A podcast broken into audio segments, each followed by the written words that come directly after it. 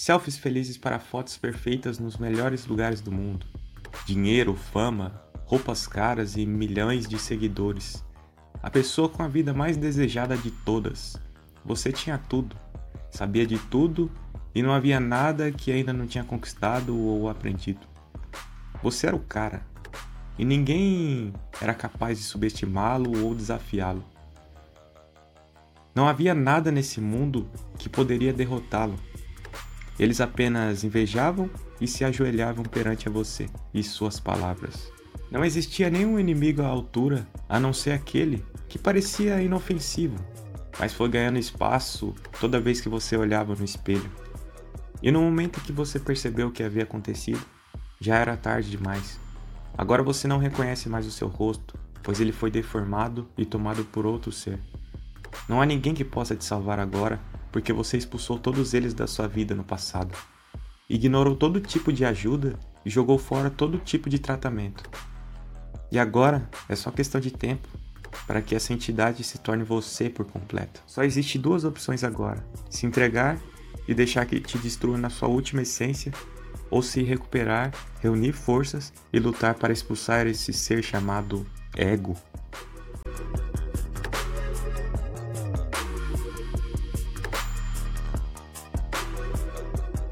Fala jovens, aqui é o Lucas e está começando mais um Lucas Cast, onde vamos falar sobre diversos assuntos do comportamento humano e do cotidiano em geral. Isso tanto vai me ajudar a estudar mais, como também vai ajudar vocês tanto na saúde, na produtividade, no relacionamento com as pessoas e no autoconhecimento. Sempre com essa ideia de crescer mais e melhor, dia após dia nas nossas vidas pessoais e profissionais. E no episódio de hoje vamos falar sobre o ego e como ele pode destruir tudo e todos em volta se ele assumir total controle de nossas vidas.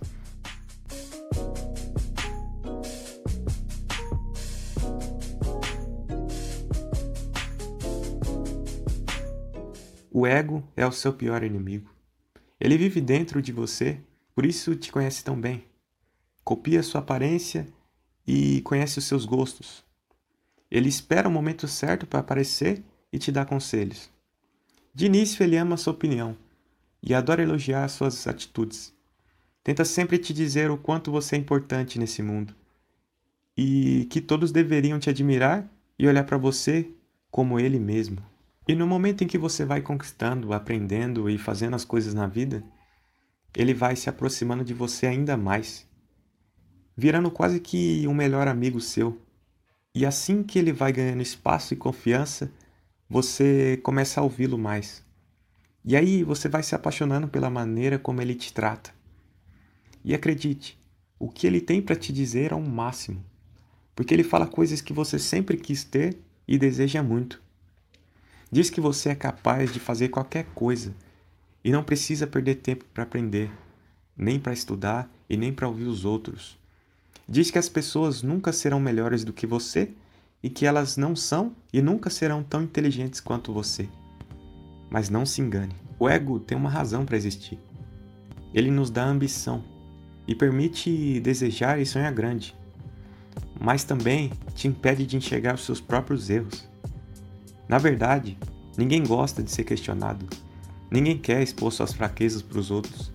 Porém, ser questionado é a melhor maneira para melhorarmos enxergar onde podemos nos desenvolver e parar com esse vitimismo. E como você vai assumir o controle da sua vida se você estiver domado pelo seu próprio ego?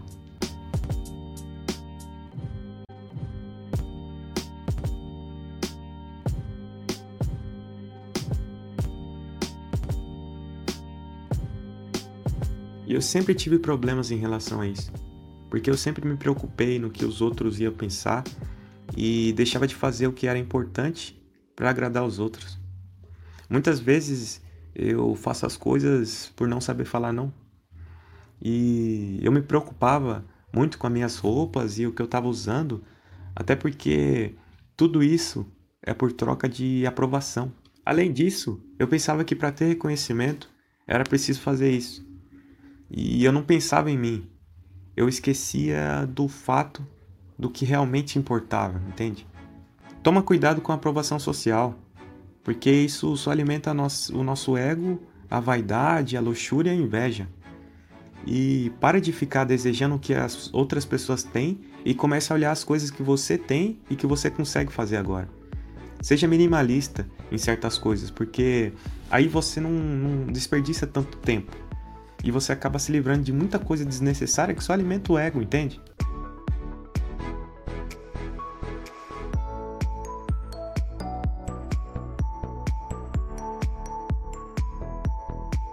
Essa semana eu vi um ótimo podcast que fala sobre o livro O Ego é Seu Inimigo. Foi o que me inspirou a gravar esse episódio e reforçar o objetivo de influenciar as pessoas a controlarem o ego. E nessa o autor dá uma grande lição, que é aprender a escutar mais as pessoas. Não precisamos falar sempre é, mais que todo mundo, em todo lugar, e tentar ser o dono da verdade, sempre falar somente de você e o que você já conquistou. Eu tenho um certo problema com isso porque eu não sabia antes é, receber elogios. Porque eu ficava pensando, ah, eu não mereço receber elogios. Eu ficava negando os elogios e tentando reforçar a minha tal humildade em relação a isso. Porque automaticamente o ego aumenta e você acredita, não, eu sou uma pessoa de exemplo, eu sou uma pessoa humilde. E isso me faz só ser mais hipócrita do que eu, do que eu realmente imaginava ser. Então eu consegui canalizar isso e parar com isso de vez, saber aceitar elogios das pessoas e ter um feedback pra, com essas pessoas é muito melhor do que fica, você ficar sempre negando como se você já soubesse daquilo, entendeu? Pare também de contar histórias do que você pode fazer, do que você é capaz de fazer e do que você vai fazer o tempo inteiro. Porque ninguém liga para isso também. Não acha que tudo na vida tem que ser do seu jeito, porque de fato não é.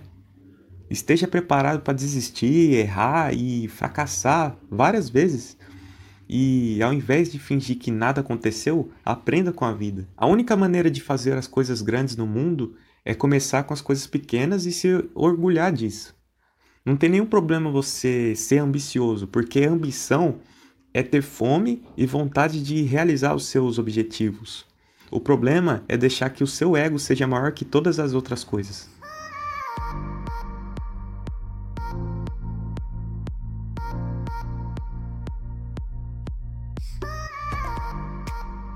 Ninguém pode aprender o que acha que já sabe. Mesmo que você ouça uma história várias vezes, é sempre bom que você ouça de novo com alguma oportunidade, porque sempre vai ter alguma coisa que você não tinha aprendido antes. E se você ignora a história, você ignora um novo aprendizado.